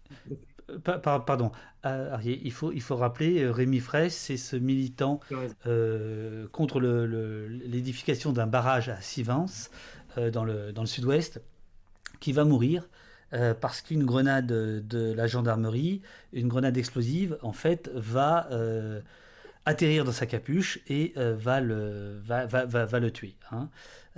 c'est un, drame épouvantable dont on peut dire qu'il n'a pas suscité finalement un écho aussi important dans la société française que d'autres drames similaires, type Malik Osekin dans les années 80, ou d'autres avant, euh, mais n'empêche que c'est une, c'est une date absolument euh, terrible euh, dans, dans l'histoire du maintien de l'ordre en France. Il a suscité un écho important, sauf qu'on était sous un gouvernement socialiste. Oui. Il ne faut pas oublier ça, c'était la première mort dans une manifestation sous un gouvernement socialiste. Et c'était quelque chose de politiquement nouveau, singulier. C'était un gouvernement de droite, de ma part. Et donc... Ah oui, oui, c'était pas, c'était Pasqua Pandro et c'était Jacques Chirac, euh, Premier ministre. Mais tu, n'étais pas né. Je n'étais... Je suis. Non, mais pour résumer, euh, oui, il y a eu un écho important. Simplement, euh, on, ça a même entraîné, c'était Cazeneuve à l'époque qui était oui. intérieur. Emmanuel Valls, il faut expliquer en fait ce qui s'est passé avec l'affaire de, de, de Rémi Fraisse. On l'a su quand on, a connu le dossier aussi il y a un directeur de cabinet qui a donné des ordres de sévérité extrême. Dans le langage administratif, ordre de sévérité extrême, ça veut dire que vous pouvez balancer les grenades sur euh, des, civils. Et oui, il y a eu un nombre incalculable de grenades qui ont été tirées, et à force de tirer des grenades, eh ben, il y en a une qui peut tomber sur, euh, sur le dos d'un gamin. Donc oui, c'est souvent les ordres hiérarchiques qui sont donnés qui vont déterminer le niveau et le degré de violence dans le maintien de l'ordre. Il ne faut pas oublier qu'en plus des fonctionnaires de police, de leur formation, de leur recrutement, de ce qu'ils apprennent sur le terrain, il y a aussi, et surtout même devrais-je dire, les ordres de la hiérarchie et la responsabilité à la hiérarchique. C'est pour ça que dans les dossiers de euh, pénal, dans les dossiers d'instruction, on essaye de faire remonter la responsabilité vers les préfets actuellement. Ok. Euh... Ah, joli jeu de mots. Anne Onimus. Euh, donc Anne euh, nous demande, te demande, pourra-t-on revenir en arrière sur les lois liberticides actuelles? Alors moi j'aurais tendance à répondre, je te laisse prendre un peu ton, ton, souffle, j'aurais tendance à, répondre qu'une liberté perdue est, très très très très dure à, à retrouver en fait. Et que c'est pour ça qu'il faut lutter pied à pied euh, quand les libertés sont en, sont en danger. D'autres pensent que non, d'autres pensent qu'on peut revenir euh, euh, à des moments de, plus grande liberté. Toi, ton point de vue, c'est quoi là-dessus? Je pense qu'il y a deux mécanismes. Il y a d'abord l'effet cliquet, qui est défini depuis très longtemps. C'est qu'une fois qu'on a franchi une étape en matière de, loi liberticide ou de réduction de droits, c'est pratiquement impossible de revenir en arrière. C'est ça le cliquet. On peut avancer, mhm. mais on ne peut plus reculer. Et puis, il y a un deuxième phénomène qui est celui de la tâche d'huile. C'est-à-dire que euh, de manière concentrique, on, a, des, euh, des minorités qui sont visées progressivement, les quartiers populaires pour les violences policières initialement, pour les violences contemporaines, hein, parce qu'il y a eu aussi d'autres violences avant les quartiers populaires dans l'histoire. Mais on prend une, population qui désintéresse le, reste de la population, ou bien qui est ciblée pour des raisons historiques, les quartiers populaires parce que c'est des populations issues de l'immigration euh, coloniale, euh, et puis, après, on va appliquer un dispositif de maintien de l'ordre, les LBD 40, ceux qui ont été utilisés, ceux qu'on voit dans le film, euh, qui ont éborgné, qui ont éborgné Gwendal, qui ont éborgné d'autres personnes encore, et les grenades. Et, et, on va l'appliquer de manière progressivement et de manière concentrique à toute la population ou à des zones géographiques de plus en plus larges. Et c'est ce qui s'est passé avec le mouvement des Gilets jaunes et qu'on voit dans, ce film. Les Gilets jaunes, quand ils arrivent sur Paris, ce sont des personnes qui viennent juste réclamer des droits sociaux. Des personnes qui sont en déclassement social et qui veulent juste réclamer des droits sociaux, plus de droits, plus, et, pouvoir manger mieux, quoi. C'est simple, c'était c'était pas compliqué. Et on leur a euh, appliqué, et on le voit parfaitement du début jusqu'à la fin, eh bien une politique de violence euh, extrême, avec l'usage de ces armes qui avaient été utilisées dans les quartiers populaires à une, époque, qui sont maintenant utilisées dans les grandes capitales, dans les centres-villes, sur des populations qui n'avaient pas l'habitude de se confronter à la police. Ils ne connaissaient pas ce rapport à la police, les, gilets jaunes.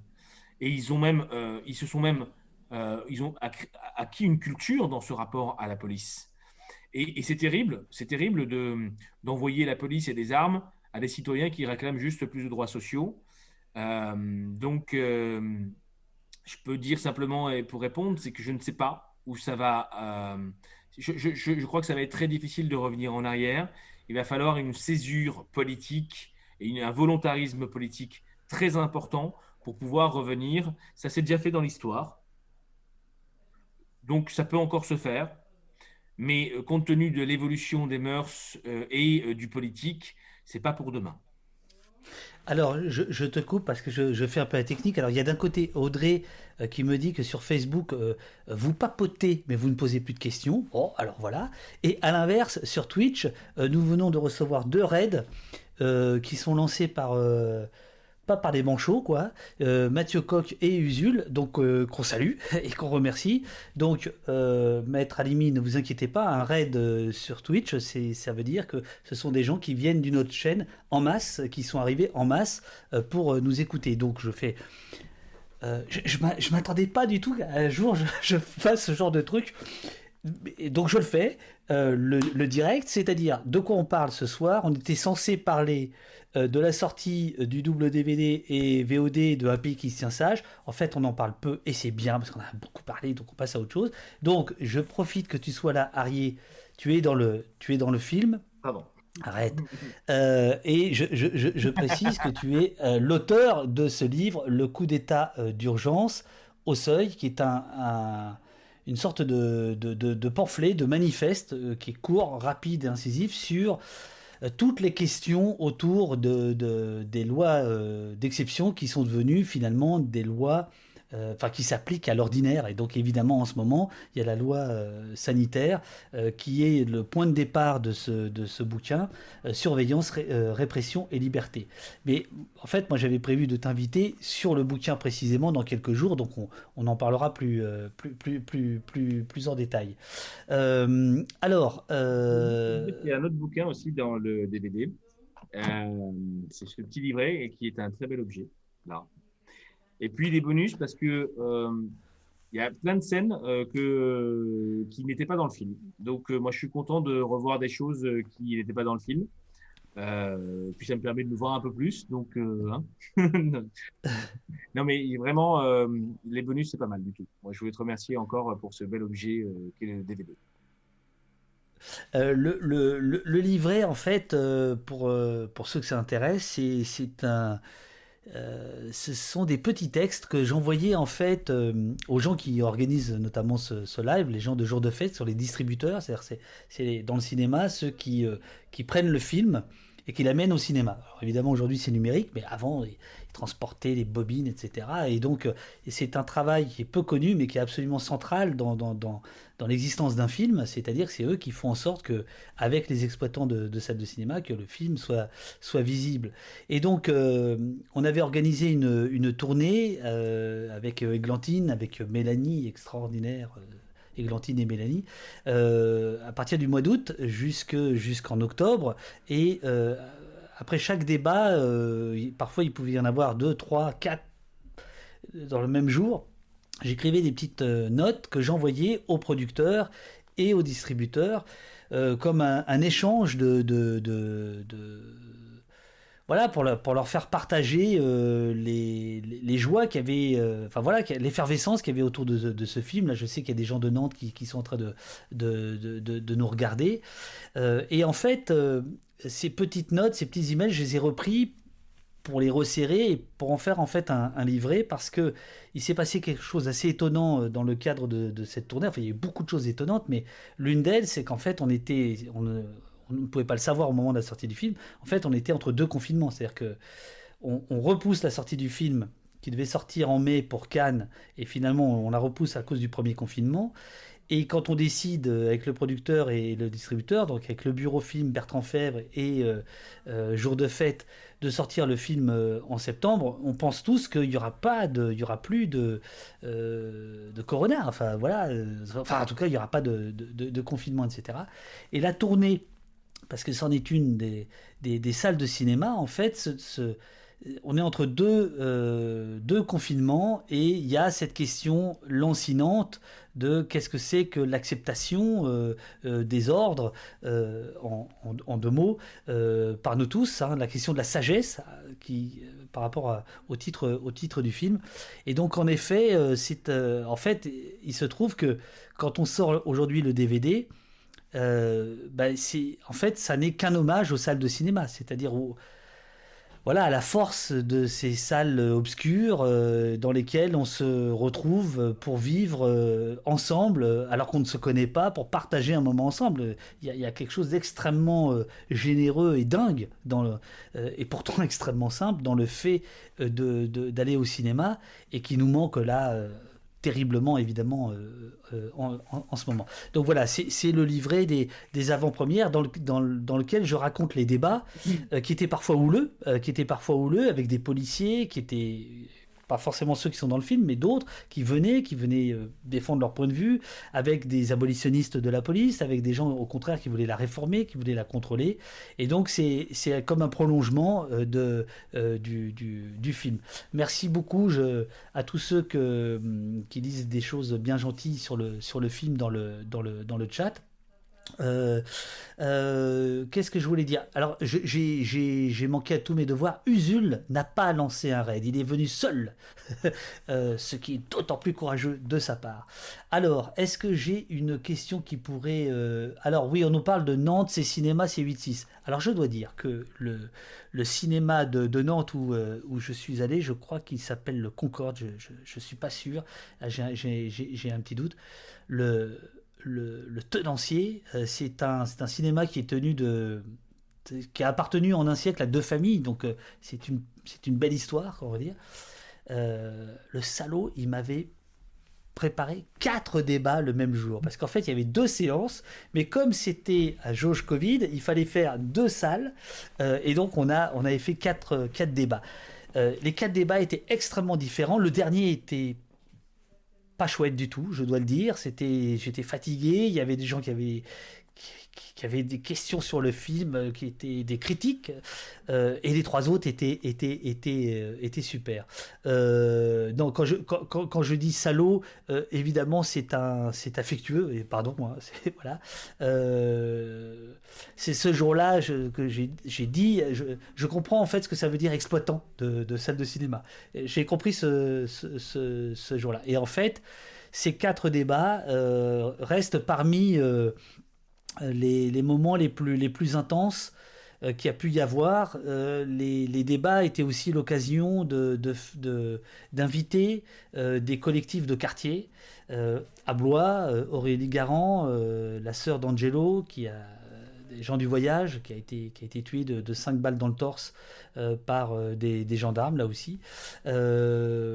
À, Rennes, à Toulouse, euh, il y a eu, euh, est-ce qu'il y a eu, enfin, dans plein de, dans plein de villes, à Saint-Ouen-l'Aumône, avec euh, la famille d'Ibrahim Ba, avec évidemment les, les maires de, des lycéens de, de Mantes-la-Jolie. Et donc, c'était aussi l'occasion, ces, projections, ces avant-premières, d'avoir des échanges, des brassages. par exemple, à Blois, pour Angélie Garand, la sœur d'Angelo, elle, était, extrêmement émue et son émotion passait. Et à un moment donné, elle a dit Mais vous savez, ça s'est passé à 10 minutes du centre-ville et vous vous êtes jamais intéressé à cette histoire. Ben voilà, c'est pour ça qu'on fait des films, quoi. C'est pour ça qu'on fait des films et des, tournées. Euh, Alors, il y a des nouvelles questions. alors attendez, ta, ta, ta. Est-ce que tu as encore un petit peu de temps, Arié. Toute ma vie pour toi. Arrête. Mais je voulais juste, avant même de répondre à une question, David, parce que la première fois que je t'ai vu avec une caméra, c'était un peu une, une, mise en abîme par rapport au film notamment, parce que je pense que ça fait partie des images que tu as tournées. C'était avant la Jolie, au val Oui. Et c'était avec les gamins de, de, du lycée de Mantes-la-Jolie euh, qui avaient été mis à genoux. Et je pense d'ailleurs que, sauf euh, si je me trompe euh, fortement, que le, le, le film tient son nom de, de... Bien sûr. Bien sûr. pays qui se tient sage, ça, ça fait référence à, à, ces gamins qui ont été mis à genoux avec des policiers qui sont en train de les filmer, avec un policier qui, sont en train de qui est en train de les filmer. Et dire voilà une classe qui se tient sage. Et je me souviendrai euh, longtemps de cette soirée qu'on a passée dans cette salle, où d'ailleurs un film avait été euh, euh, projeté. Oui, absolument. de de Mantes-la-Jolie avec pas mal de lycéens de Mantes-la-Jolie. Qui de... Il y avait un repas qui avait été servi parce que c'était le ramadan juste à, la fin de cette soirée. Et c'était la première fois que je te voyais avec une caméra parce que tu avais filmé l'entrée de cette voilà, c'était important parce que euh, parce que c'était, euh, je te voyais pour la première fois en action et je ne savais pas du tout ce que, ce que, tu projetais, ce que tu euh, prévoyais. Et c'est vrai qu'entre ce moment, ce début et, et, la première projection du film, quand tu nous as accueillis dans cette salle de projection pour voir le film, j'ai vu bah, l'œuvre et le travail qui a été réalisé dans les premières images et, la projection. Et bah, je voulais saluer simplement pour une fois. Bon.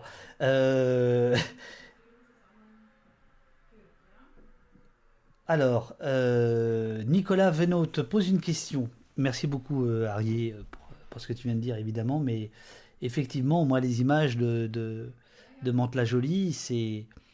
En fait, ça doit être le signalement 10, c'est-à-dire ça arrive très très vite.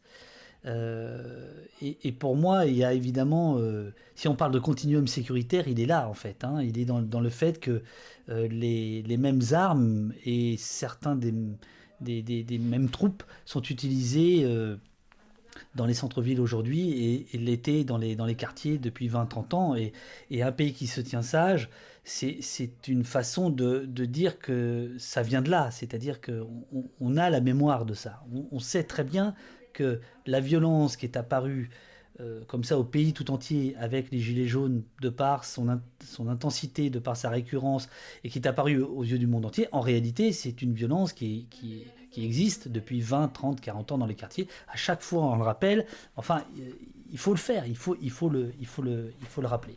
Euh, Nicolas Vénaud, euh, comment apporter un nouvel imaginaire de paix sociale et de concorde nationale entre la police et les citoyens pour sortir de cet engrenage violent?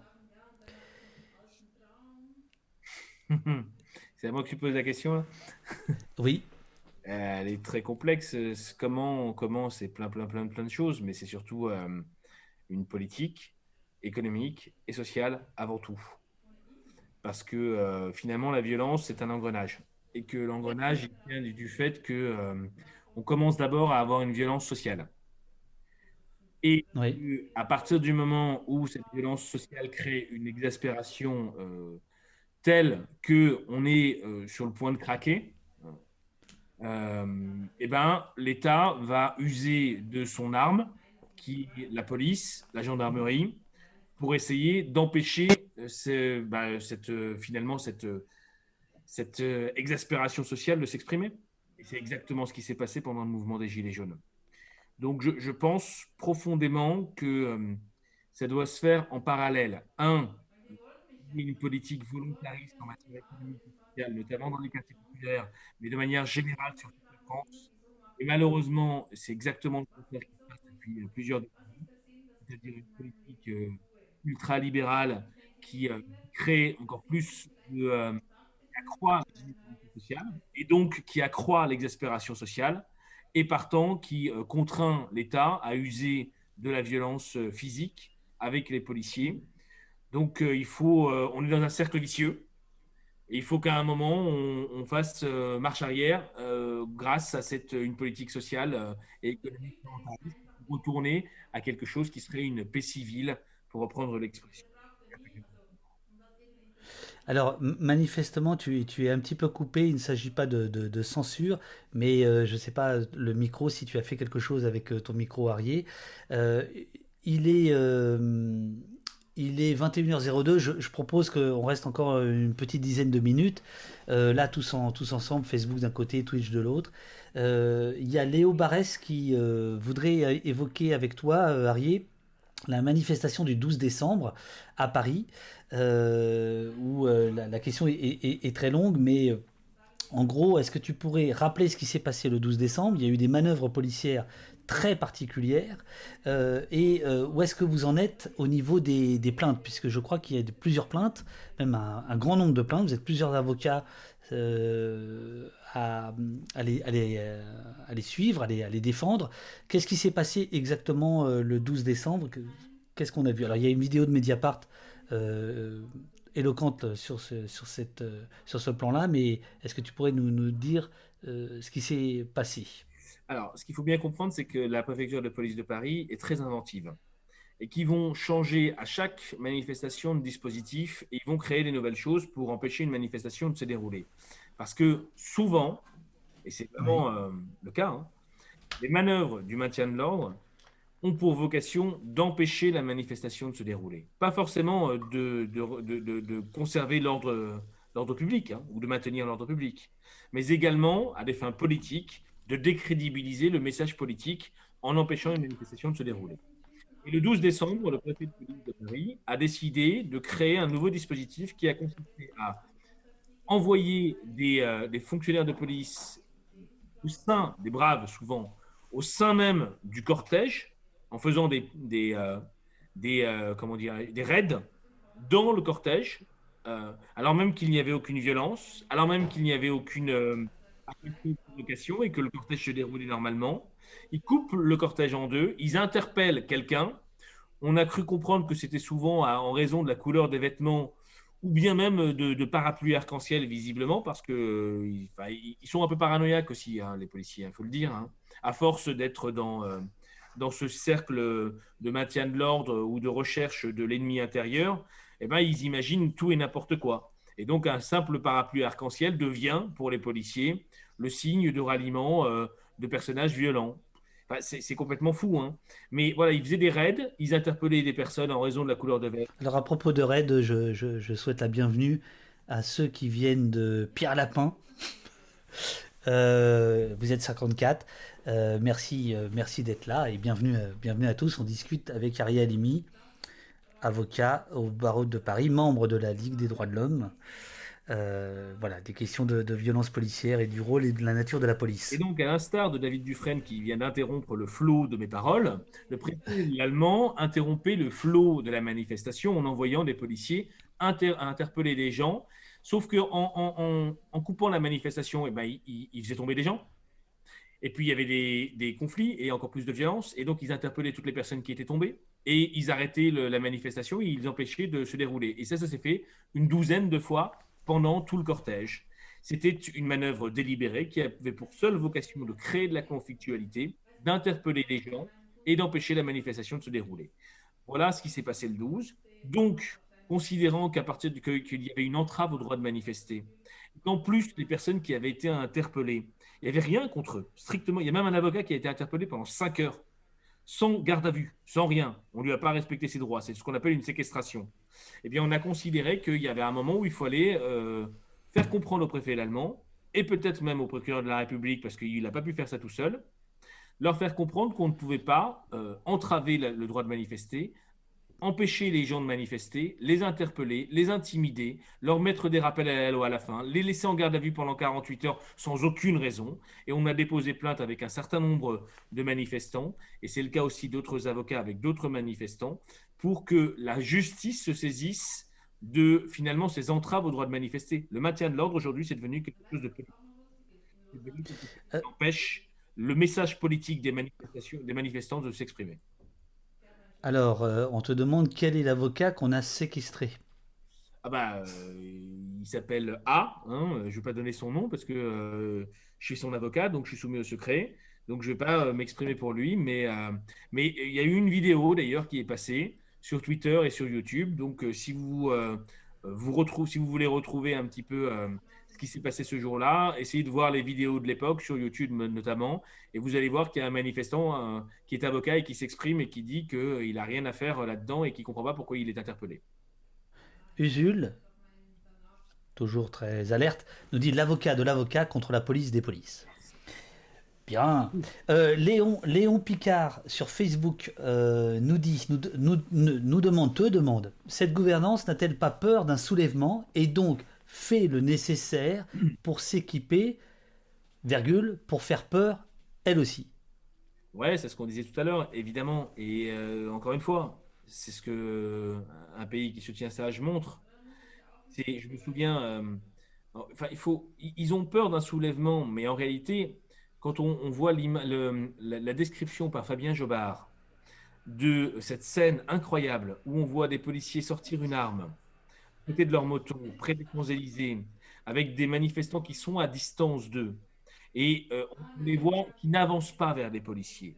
Ils pourraient, ils sont beaucoup plus nombreux que les policiers, mais ils n'avancent pas vers les policiers. Fabien a une description incroyable, euh, ils n'ont pas la volonté de leur faire du mal ont juste la volonté de se confronter et de manifester leur, exaspération.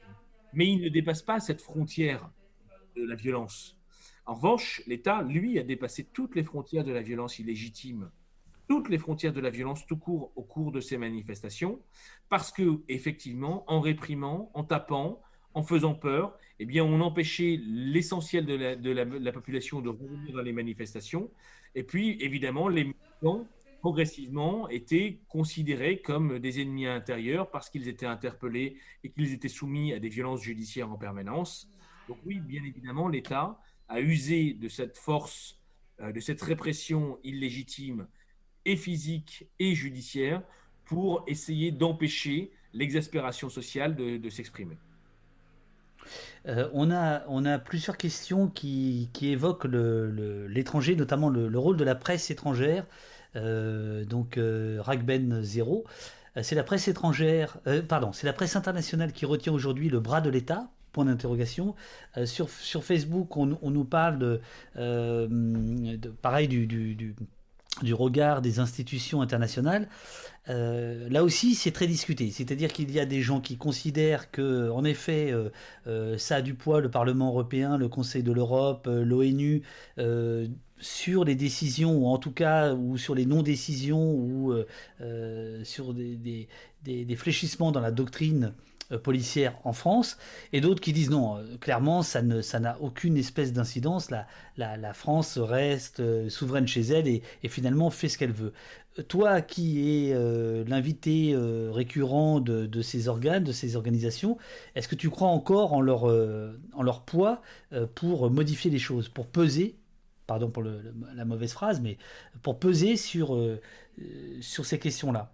Par, exemple, on sait très bien que la loi sécurité globale, telle qu'elle est euh, discutée en ce moment, sur, sur bien des points, euh, si on, on, va jusqu'à la, Cour européenne, a priori, il y a des choses qui pourraient sauter, qui seront, qui, qui, sont, il y, a eu des, des, rapports qui ont été faits euh, je crois, par le Conseil de l'Europe en disant non mais attendez, il y, a des, il y, des, problèmes là, c'est constitutionnellement impossible euh, certaines, certaines des mesures. Est-ce que tu penses, en gros, euh, que les, instances internationales ou la presse internationale ont vraiment un poids sur les décisions gouvernementales en matière de police en France? Ben, En fait, je pense que ça avait beaucoup de poids avant.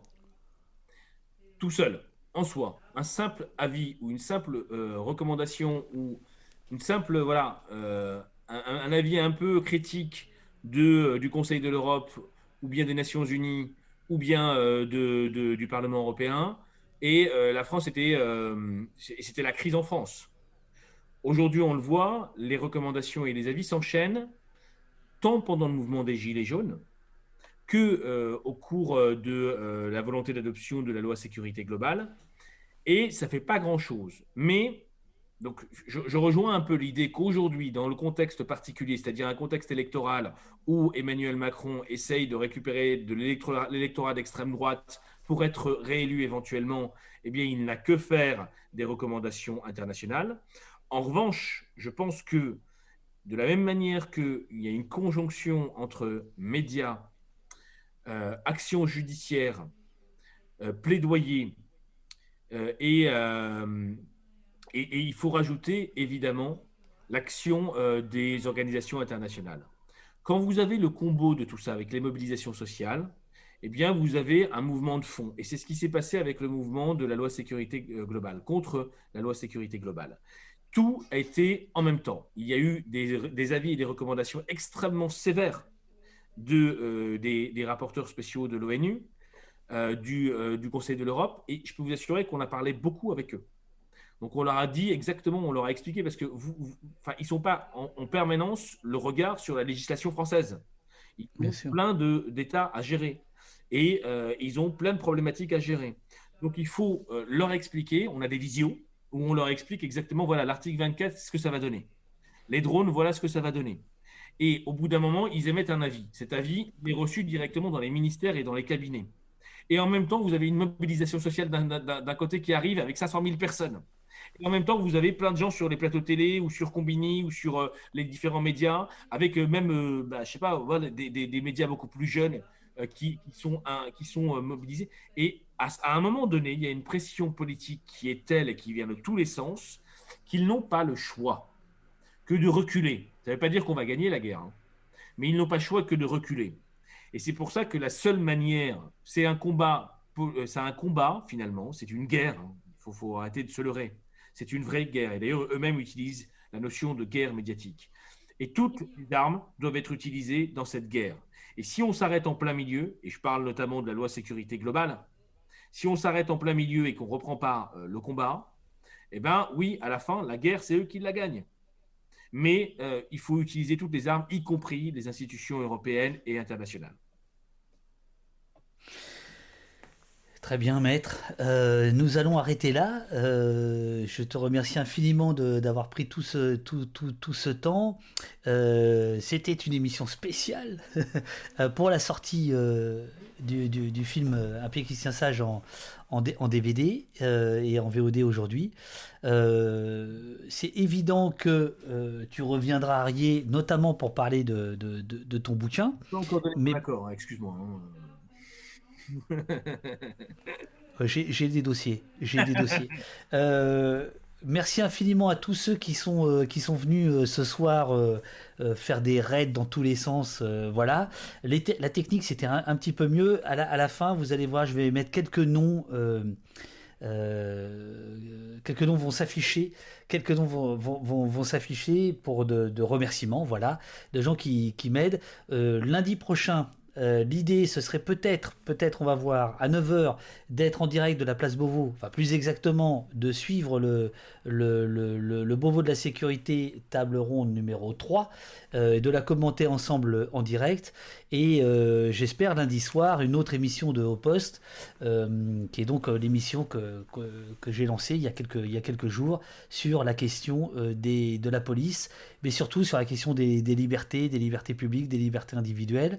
Euh, d'ici là, euh, je pense qu'on va vous, annoncer le lancement d'un serveur Discord euh, pour essayer d'agencer toute cette communauté. Et puis bah voilà, bah, je vous remercie infiniment. Je vais laisser le chat un petit peu courir. Et alors, je n'ai pas encore bien saisi comment je lance des raids, mais je peux vous dire que quand je vais le faire, je ne vais pas me gêner. Donc euh, je renverrai évidemment l'appareil à tous ceux qui, ont, lancé des raids aujourd'hui euh, sur, sur nous, qu'on remercie. Merci infiniment, merci aux mutins aussi qui sont euh, dans les parages. les mutins, c'est c'est un serveur de, de, VOD, on va dire alternatif, voilà, dans lequel vous pouvez trouver des inédits concernant un pays qui se tient sage. Et Jour de fête, qui est le distributeur du film, euh, célèbre aujourd'hui euh, la naissance de son serveur de, VOD. Voilà, vous pouvez retrouver euh, les films d'un dénommé Ruffin François, qui est, je crois, député. Voilà, et cinéaste et journaliste.